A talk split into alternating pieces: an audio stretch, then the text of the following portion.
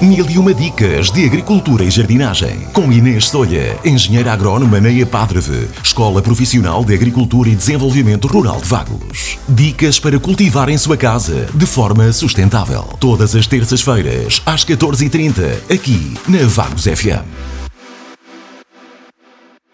Nesta edição do Mil e uma Dicas de Agricultura e Jardinagem, saiba como usar o sabão azul como inseticida natural na sua horta.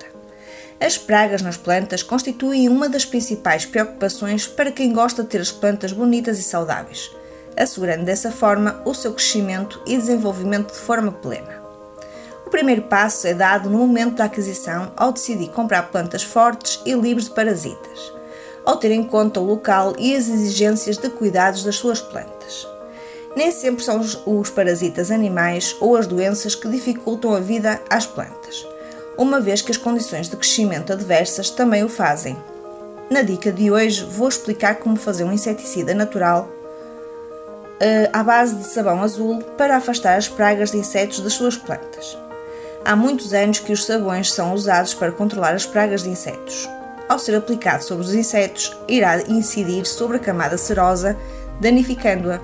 Para além de ser uma solução bastante eficaz no combate às pragas de insetos, é barata, simples de fazer e pode usá-la em qualquer momento. Este inseticida natural é também naturalmente mais sustentável, uma vez que não deixam resíduos prejudiciais e, devido à sua ação seletiva, não prejudicam os insetos benéficos.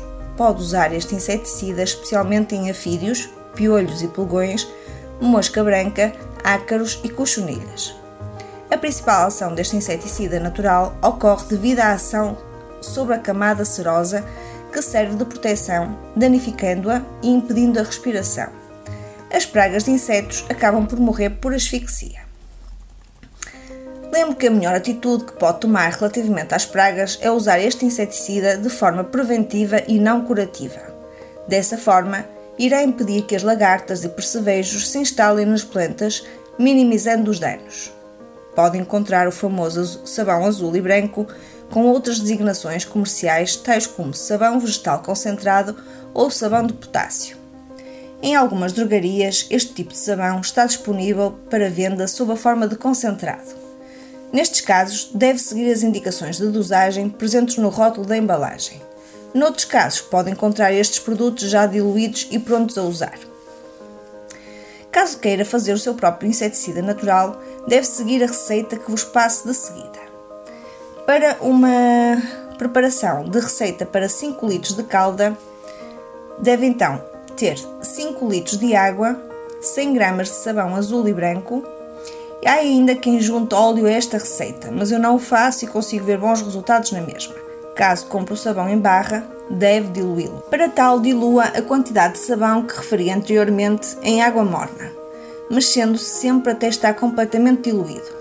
Depois de diluído, junte a restante quantidade de água até por fazer os 5 litros. Pode também optar por ralar o sabão, pois dessa forma diluir-se-á mais facilmente.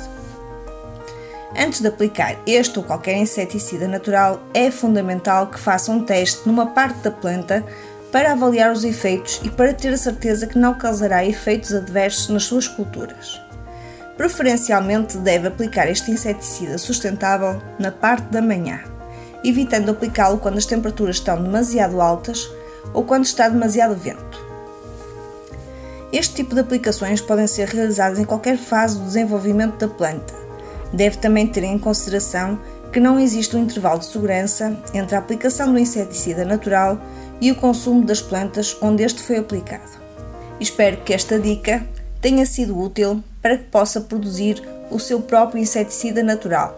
Saudações, é Padre Mil e uma dicas de agricultura e jardinagem. Com Inês Solha, engenheira agrónoma na EPADREVE, Escola Profissional de Agricultura e Desenvolvimento Rural de Vagos. Dicas para cultivar em sua casa de forma sustentável. Todas as terças-feiras, às 14h30, aqui na Vagos FM.